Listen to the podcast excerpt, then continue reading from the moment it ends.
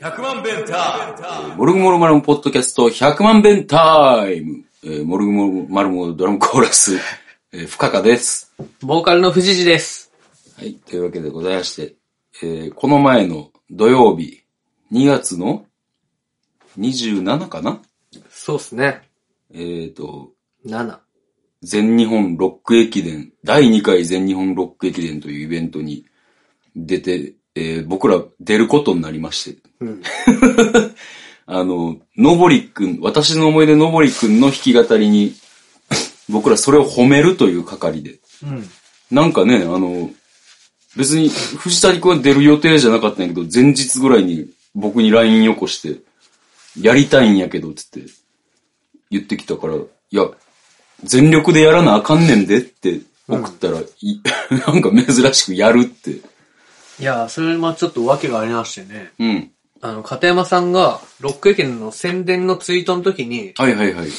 あの、のぼりさんと、みやさんと、うん、モルグモルマルモから僕ってツイートしちゃって。あ、間違えて。うん、はいはいはい。そしたらなんか、それ深田ですよって言ったら、うん、嘘つきになっちゃうから、風車に君も来てやって言われて、じゃあ、映り込みに行きますって言ったんだけど、はいはいはい、しっかり映り込んで、しっかり映り込んでたな。うん、な、な、まあ、あんな感じで、まあ、見て、見た人とかおるんかなわからんけど、まあ、あの、アーカイブもあると思うんですけど、あの、あんな感じです。私の思い出でもやってるけどさ、こう、うんのぶりさんが言うことにみんながこう、最高です、のぶりさんさすがですみたいな感じのやつを弾き語りでもやるっていう感じで、だから見たことあったからまあできたけど、うん、あれでも楽しいな。楽しかったよ。楽しかったし、うん、なんか、自分のライブよりも汗かいてカロリー使う からね。しゃもじがギターより重かったあ、そう。うん、いやでも、やっぱ、みやさん、その、さっきもちらっと言ったけど、あの、スタジオ花森のみやさんがやっぱいい仕事をしてたというか。みやさんが過呼吸で倒れるって演出があって、そうそうそうそう僕の隣にみやさんがいたんだけど、うん、こう座ってる状態から、うん、いきなり前にズドーンってすごい勢いで倒れて、うん、結構本気の倒れ方やったよ、ね、台本で見てたけど結構びっくりした。うん、おーって思って。でさ、みやさんに水をあげるっていうこう、演出やってんけどさ、みや、うん、さんの持ってきた水筒がなん か、プロ用の水筒みたいなな。ほんま、アウトドアのやつ で。そうそうそう。開け方分かってなかった。わからへんかった、 いや、まあ、そうなんでな、楽しく、楽しくやらしてもらって、僕らはのぼりくんのライブでも。んで、その後、片山さんが出て、うん、あの、ドラムの人とあと、え何やったっけミュージック層。ノコギリ。うん。ノコギリで、あの、言ったらさ、あれあの、あの、横山ホットブラザーズの。お前はホカやな。。そうそううん。あれやってもらって、あの後。あ、そうなのえー、経験したな。うん。いや、ほんで、そのイベント何が面白かったかって言ったら、その、えっと、二会場でやるイベントやって、うん、配信がこうメインなんかな、一応。そうやな。うん。だから、大分でや、やる、えー、大分会場と京都会場があって、うん、で、えっと、京都の演奏を見ながら大分で合わしたりとか、そう、セッション、ね、そうそう、大分の演奏を聴きながら、こう、京都で合わしたりとか、うん、なんか、ようこんなん思いついたと思うし、ようやったなっていう。ななんか、あの、不思議ななんか感動がちょっとあってんけど、俺。ああ、好きそうね、そう。うん、なんか、いいなって思う。駅伝とかのこう、たすきをつなぐとかでもさ、熱くなりそうや な。いや、まあ、そこまで駅伝感はなかったけどな。はあ、でもまあ、なんかすごい考えてやってはるなっていう。なんかこう、距離が、なくなるというかね。うん。物理的な距離はあるけど、こう音楽でで、その距離を超えていくみたいなストーリーとか好きそうやん、深田さん。ああ、もうそういうの大好きだ。なあ。そう、そういう熱いやつ好きやからうん。まあ、そんな熱い感じもなかったと思うけど、まあ普通に、めちゃくちゃ大変そうやったな。そうやな。多分なんか、あの、俺らはさ、もう行って、なんか、まあ出演して見てるだけやからあれやけどさ、うん、多分準備とかにすごい時間かかったんやと思うであれ。 そうやな。またちょっとシュークに聞いとこう。うん。まあなんか参考にできることがあれば。なんかそのノウハウは、やっぱり、蓄積されるから、うんっていうかその配信ライブとかもさ、うん。多分大分のライブハウスも、うんそのネガポジもしてたと思うねんな。うんうんうんだからその経験を活かして、さらにこう次のことにこう挑戦していくというような企画だったと思うね。うんうんうん。この次何やったらいいやろな。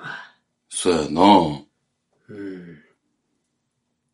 結構でも、なんか、こう、配信ライブの一つの完成形を見たような気はしたそうけやど。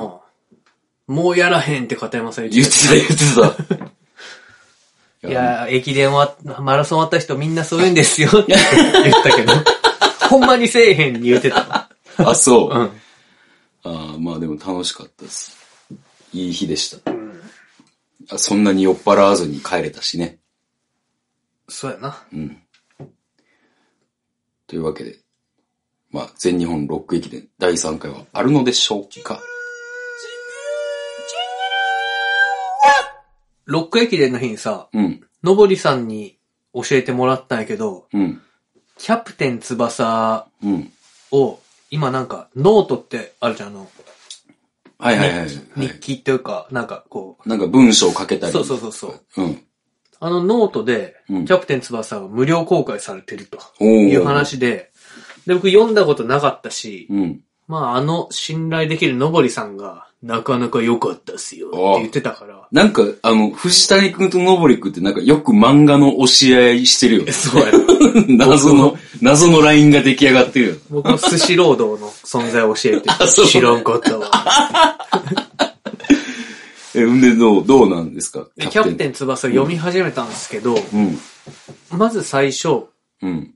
あのキャプテン翼の頭身、うん。むちゃくちゃ顔ちっちゃいみたいなのはあんまないね。あ最初。あの、最初の頃はないよ。ないないない。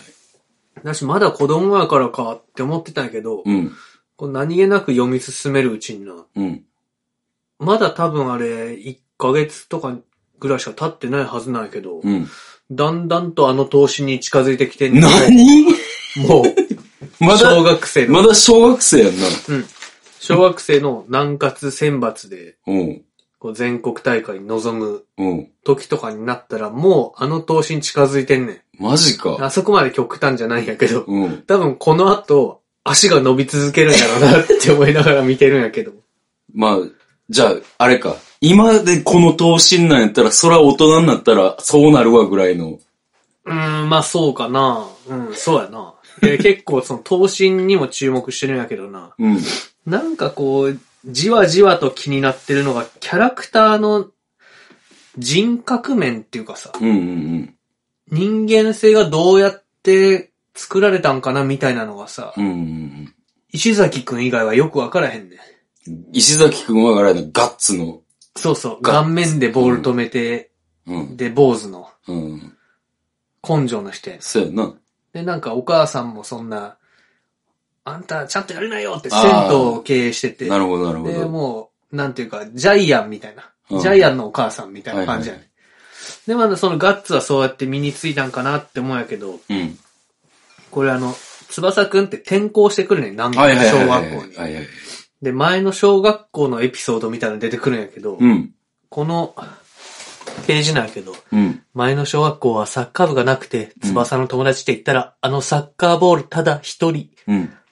ほらまたあのサッカーバカが来たぞみんなおはようよく飽きねえなバーカねえ、サッカーやろうようるせえなこれから野球やんだよブローン持ってこいよそしたらお前も入れてやるからよサッカーの方が面白いのになっていうコマがあって、なんか、むちゃくちゃな言われな方んしてか、 なんか、心なくない またあのサッカーバカが来たぞバーカって言ってるやつとかさ、バーカって言って、何これと思ってさ、ひどいな。ひどって思って。でもさ、うん。翼くんはまあ、ボールが友達って言いながら、うん。すごいポジティブな人で、全然人の悪口とかうん言わんはいはいはし、い嫌な気持ちにもならんし、はいはい。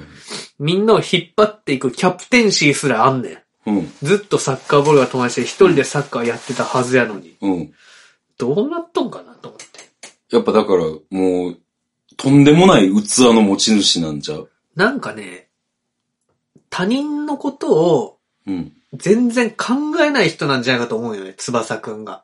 あ、逆にうん。だから、だから言われても気にならん。 そう。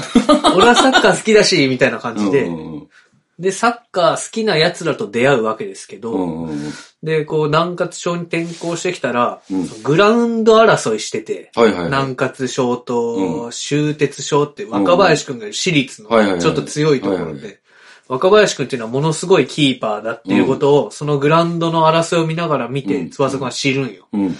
あのキーパーと勝負したいっつって、あいつんちは丘の上からも見えるぐらいの大豪邸なんだぞって言って、うんその豪邸を丘の上から見て、うん。あそこかって言って、うん。ボールを置いて、まさか。丘の上から若林くんの家に向けてシュー トするので、バシーって取って、うん。このボール丘の上から飛んできた。しかも子供が蹴ってたみたいなので、そんな子供がいるわけないだろうって言ったら、ロベルトもボールのうん。行方を追ってきてて、うんうん。届いたのかここまでみたいな感じで。うん。で、ロベルト本郷さんと出会うんやけど、うんやっぱりその、まだ知り合ってないキーパーと勝負したいからといってさ、うん。丘の上から家にボールを蹴り込むっていうのはな かなかのことやと思うね。いや、いや、もう、 怖いよ。やばいと思うよ。だからちょっとなんか、コミュニケーションとかじゃないと思うねんな。翼くんのやってること。なんか、あの、だからさ、今もさ、あんの、コマで、その、野球、あの、グローブ持ってきたら野球に入れてやるぞって言われてるのに、うん全然全く聞かず に、サッサッカーのカーの方方がが面面白白いいの。のになって。イラってするやろ な、野球やってるやつらは。うんやっぱちょっと、サイコパス。そんな感じあるよね。ちょっとドラゴンボールの序盤の悟空みたいな感じあると思うんだそうやな。あ、でも逆にさ、やっぱりさ、あの、やっぱりあの、翼くんって、後々世界を股にかける、こう、スター選手になっていくわけやうんうろん。意外とスター選手の幼少期ってそんな感じなんかもしれんで。やっぱ、あーもう見たこともないような天才がやっぱプロになっていくわけやん。中田とかそうそうそうそうそ本田圭佑さんとかもな、あ、なんか意識高い系みたいになっていくんかう。うん、そうか、そうちゃうかな。なんかな。う、んやっぱ、こういう一般人で推し量ることのできない人たちが天才って呼ばれるし、うん。やっぱそういう人たちがこう、プロ選手になっていくわけやから。人間性についての掘り下げが全然ないっていうのはさ、そうのん。むしろヒューガ小次郎くんにはあるねなんか、家が貧乏とかそんなんやん。つ。そうそう。お母さんがうん。一人で、片親で、うん。で、兄弟が4人。うん。ハングリー精神がすごいねんな。うんだから新聞配達したり、屋台のラーメン屋手伝ったりとかして、もう、勝つことに執念を燃やすっていうあタめイプ、めっちゃそれはなんか、あの、人が、人となりが見えてくるなそうやね。ただ、やっぱり今のその二エピソードだけでもさ、うん翼くんの人となりが見えてこうへんよな。おいかしいと思うねんな。や、完全にサッカーバカですわ。サッカーバカっていうか、なんかな、怖いんよ。で、美咲くん、一方の美咲くんうね、んうんうん。こう、翼くんとコンビを組んで、一応親友みたいな感じになるよな。そうそう、ゴールデンコンビを組むんですけど、その美咲くんは、お母さんの顔知らへんねん。うん。で、お父さんが画家で、うん。よし、絵ができたうん。次はここ行くぞって、ものすごい小学校転校しあまあ、くってはいはいはいる。だはから友達とかおらへんっていう。い。うん。なんだけど、なんか各地でサッカーしてて、うん。それなりにこう、全国にうんうんうん。信頼されてんねん。全国の友達たちに。あ、そうなんや。そう。だから全国大会でも、お、うん美咲じゃんみたいな。おー人気者や。そう人格者なんやな。うん。でもまあお父さんそんな感じやろうん。で、絵を描いて勝手気ままな暮らしで、うん親の都合で転校していくんやけど、うん。また南葛も転校することになるんやけど、うん全然嫌な顔一つせずに、うん自分の運命を受け入れてんねえー、なんか達観してるな。もん。なおかつ勉強もできんねん。 う、絶対グレたりするやろ、そんなの。 だからな、なんかその、南葛の人たちの人となりがな、うん。石崎くん以外ちょっとよくわからへんなっていうのがまあ前半、今、小学校が終わるとこまで読んだんかな。えっと、で、えっ、と、若林くんは結構プライドが高い、なんか、そんなイメージだったんやけど。ああ、そうそう。だけど、もう翼のことは認めて、ああなるほど感じになっていったな。うんで、ヒューガ君もこう、翼とサッカーをすることで、今まで勝つことを市場として、うん。こう、汚いプレーとかもやったりしてたけど、うん。サッカーって楽しいんだっていう、サッカーの楽しさに気づくうんうんうん。とかいう感じになってます。ちょっとこれは続報を待ちたいとこそうろですね。まあちょっと引き続きじゃあ、うん。何回かに分けて、僕の読み進めによって、キそうャやプねテン翼の、ここが気になるっていうところう、んやっぱり今のところ気になるのが、その、いやだから、美咲くんの人となりは今聞いてる感じでは、やっぱすごくいいやつっていう。うん、そうやねんな。ちょっと大人すぎんって怖い。うん。ああ、なるほどな。確かにそんな子供嫌だ。やっぱ一回はグレてもらわな、こっちとしてもう。なんそうやねんな。で、やっぱ、その、翼ね、やっぱ要注意人物の、うん。そう要注意人物うやん、ね。そこを追っていただきたいね、藤谷君に。うん。えー引き続き調査をよろしくお願いいたしまはい。す。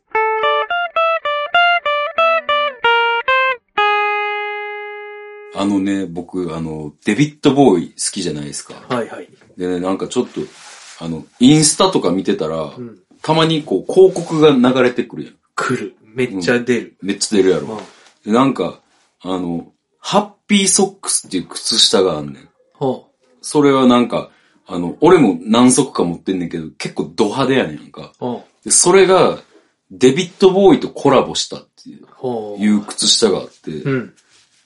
あの、何足か買ってんやんか、ちょっと高いねんけど、ほあの、で、なんか、買うときう。ほはう。テンション上がって、うほって思いながら買ってんけどほう、。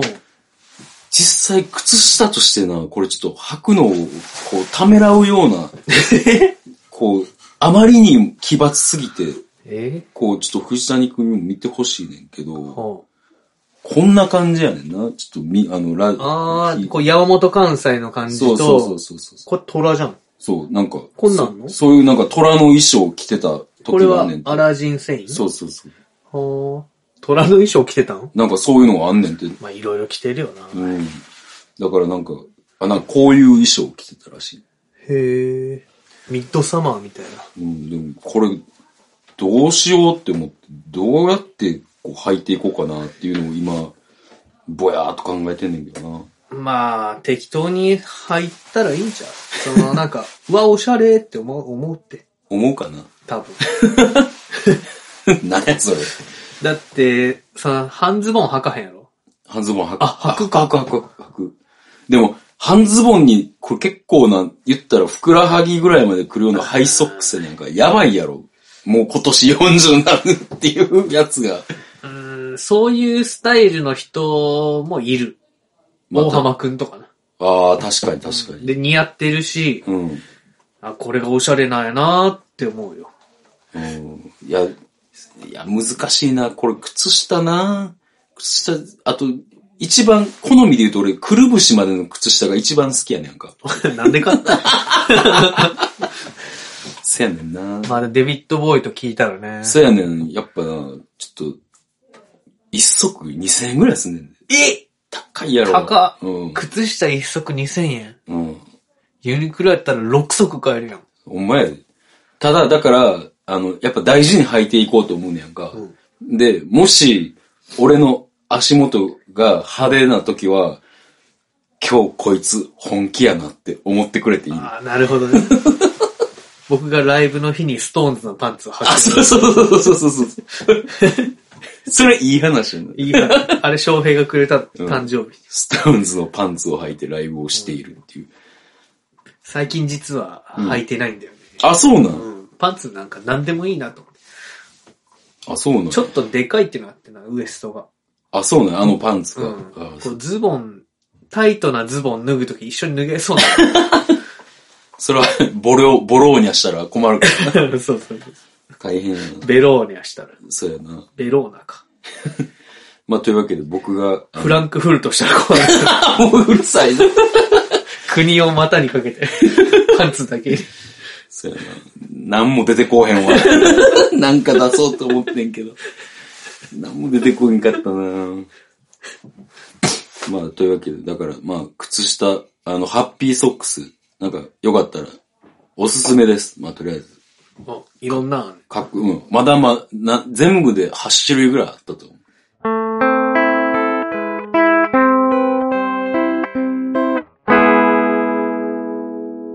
デビットボーイの広告出たらクリックしてまうからさ、うんまた出るやん。それまた出ん ねん。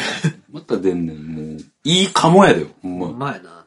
デビットボーイのスニーカーもなんとか思いとどまったもんな。これ履くときないぞって思っえて、。そんなんあったあんったよ。え、知らんかった。俺多分買ってると思うわ。見てたら。 もう、だからインスタグラム見んの怖いねんな、もう。ああ、そうやな。 うんけ結構俺食イべたいンなス、インスタから買うって結構去年あったからな。あもーう今年はもう見えへん。うんまあ、買い物好きやもんな。買い物好き。好き好き。あと服も好きやしな。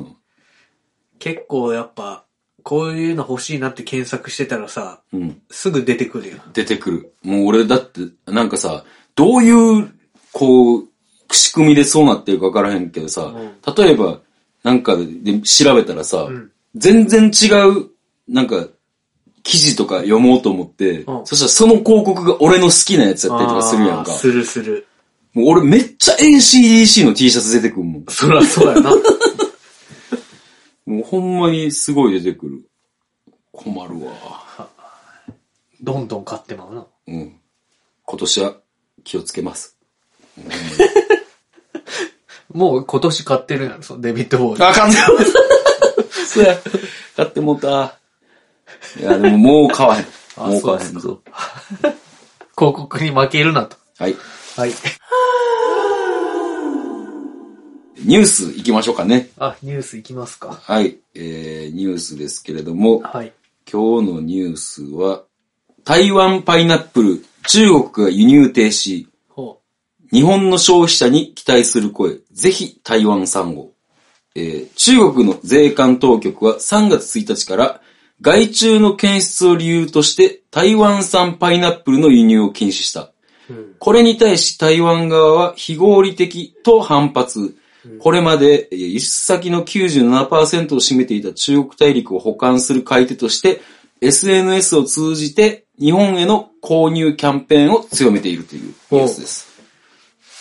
パイナップルが今まで輸出してたけど97%。 97%。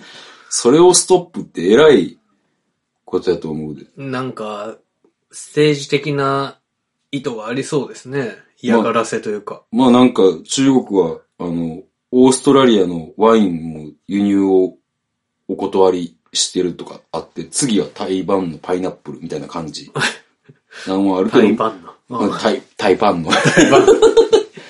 まあそこはいいとして、だから、台湾産のパイナップルがこれから、こう、来やすく、来やすくっていうのて、身近にうん。買えるかもしれないっていうことで、どうでし、どうでしいか。や、それは台湾が困ってるんやったら、買わな、パイナップル。うん。いや、ほんで、入れよう入れようん、入れ入れてほしいし、いや、やっぱさ、パイナップルのレシピの料理が増えるなって思って、多分。だってそれだけ消費せせなあかんわう。け。まあそうやな。で、これから、あの、やっぱパイナップルケーキも、こう、日本でめっちゃ流行るんちゃうかなって。あの、シャーベットみたいなの美味しいよな。ちょっと凍らしたようなやつ。あ、そんなんあるえ、もうその、パイナップルを凍らした。パイナップルを凍らしたものやと思うけど、なんか食った覚えがあるけど、うん。なんか昔あったんだけど、アイスで、うん。こうし、丸い形のうん、こうちょっと、なんて角煮ぐらいの感じの厚さで、うん。丸いパイナップルは凍らしてあるのがう、ん。コンビニとかで売ってたと思うんだえよな。ー、一時期よく食べてた。それはもう、パイナップル風じゃなくて、パイナップルを凍らしてんねん。パイナップルだったと思うんだけど、ちょっ と当時、高校生ぐらいだと思うから、へえ俺結構そういう、なんか甘いもんとか、あんまり食べてなかったから分からへんけども。でもなんか、あの、パイナップルがこれから増えるってだったらなんか、そのパイナップルケーキがほんま俺、お意外と美味しかったから。パイナップルケーキ。うん。どんなんあれ台湾行った時買ってない買ってないよ、そんな。あの、言ったら、えっ、と、まあ、小麦みたいなんで、まあ、外はか、ちょっと固めやね、うんあの、お土産とかによくなってるやつが。で、中にパイナップルあんが入ってるケーキで。それがすごい、あの、全然期待してなかったから、うん。すごい美味しかった。なんかす、俺が買ったのは、あの、こう、添加物なしの、うん。なんかほんまに自然のこあうーはい素材を集めて作ったみたいなやつやってんけど。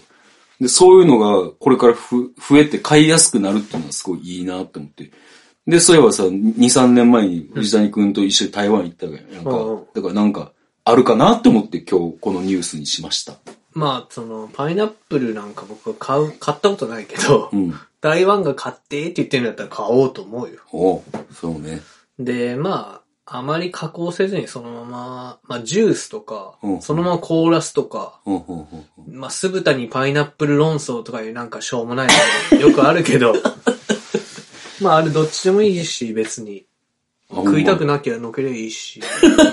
まあ、そらそうやな。うん。身も蓋もないこと言うな。酢豚のパイナップルは別に嫌だったことはないんだよな。あ、そう。まあでも俺も別になんか意外と合うというか、なんかあんな目くじら立てていらんっていうこともないんちゃうかなって。うん。なんかいらんっていう人すごい剣幕で言うやん。もうないわ絶対ないわみたいな感じで。なんかな、そんなんもう、高校生までに済ませてるでしょ。 いい大人が。まあまあ、でも盛り上げるために言ってるんですよ、それは。まあ、というわけで、まあ、僕の血液型の話ぐらいどうでもよ。身も蓋もない なぁ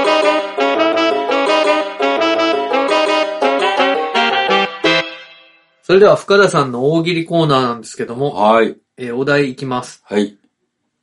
江戸っ子大激怒。汚い蕎麦の食べ方、第1位はほうほうほう。ということでね、江戸っ子なんですかね、蕎麦って。そうやな蕎麦にうるさいんかなうるさいんかなまあなんか、テアンデイみたいな感じベランメイ。え、江戸っ子大激怒、汚い蕎麦の食べ方。汚い蕎麦の食べ方。いや、汚い蕎麦じゃなくて、蕎麦の汚い食べそ方ば。の汚い食べ方ね。そうやなうーん。うん蕎麦なぁ。なんか、結構高いんだよな、蕎麦って。少ない割に。そうかななんか、こう、店によるけど、さ、富士蕎麦とか行きゃいいけどさ、そうやな。なんか、蕎麦粉がどこどこさんのやつですとかいうとこ行って食ったら、まあ確かにうまいかったけうど、ん。そんなこと言われても。 江戸っ子のそばっていうのはどんな感じなのかな、まあ、割と庶民的な感じなのかな、そうやなうーでん。もそれこそ、ズルズル食べるやろずるずる食べる。ちょっとなんか、今回は、パッと答えが出てこうへんなまあその店に行って、浅草の蕎麦屋に入って、うん。蕎麦頼んで、何やってんだ兄ちゃんいやい。はい、おかるさん。江戸っ子大激怒。汚い蕎麦の食べ方第1位はフォークでパスタみたいに食べる。あこー、汚くないな。うーん、ちゃんね、もうなんかな、もう、正直最初に思いついたのは、うん。あの、食べたそばから運行するって いう。まあ、うんこや。 はあ。ちょっとな、あの、汚いが難しいわ。これあの、お題の答えの例っていうか何人あか聞きたい答えてる聞のきがたいあるんですけど聞、きたい。僕が好きだったのは、うん。鼻から吸って口から出して香りだけ楽しむ。ああ、なるほどな。いやー、まあ、そのなんか、鼻から吸って口から出して香りだけ楽しむは結構、面白い。うん、面白いな。いやー、ちょっと、また、鍛えなあかんな。いや、でも面白い。やっぱ大喜利。そうやな大。喜利最高。えー今回は汚いがうまく拾えんかっうん、拾えんかった。た。はい。 そういうことでうす。ん、もうすぐ、うんことかにして。同じことを何度も言うなはい。というわけで、えー予定に行きたいと思います。えーまず、あの、えーイベントなんですけど、僕らのイベント、4月25日のファーストピッチ。こちら、あの、チラシができました。あお、の、かわいいやつ。うん、つば九郎が書いてあるやつ。なんか、チラシの出来も良かったんで、よかった。あの、まあ、ネガポジとかでは当然配ると思うし、僕らのライブでも当然折り込みとかするんで、よかったら手に取ってください。えー4月25日、ララとツーマンツライイブートもしてたよね。うん、してるしてる。えー、で、えー、3月のモルグモルマルモのライブは3月16日、ミイロナイト。この前、下北さんとリモート飲み会。飲み会やって。あれ、公開されんのかな大丈夫なんかなまあ、えっか。面白かったけでど。。も面白かったけどね。途中で、 まあ、ええわ。これ、これまず公開されてから話すか 途中で何かが起こります。何かが起こる。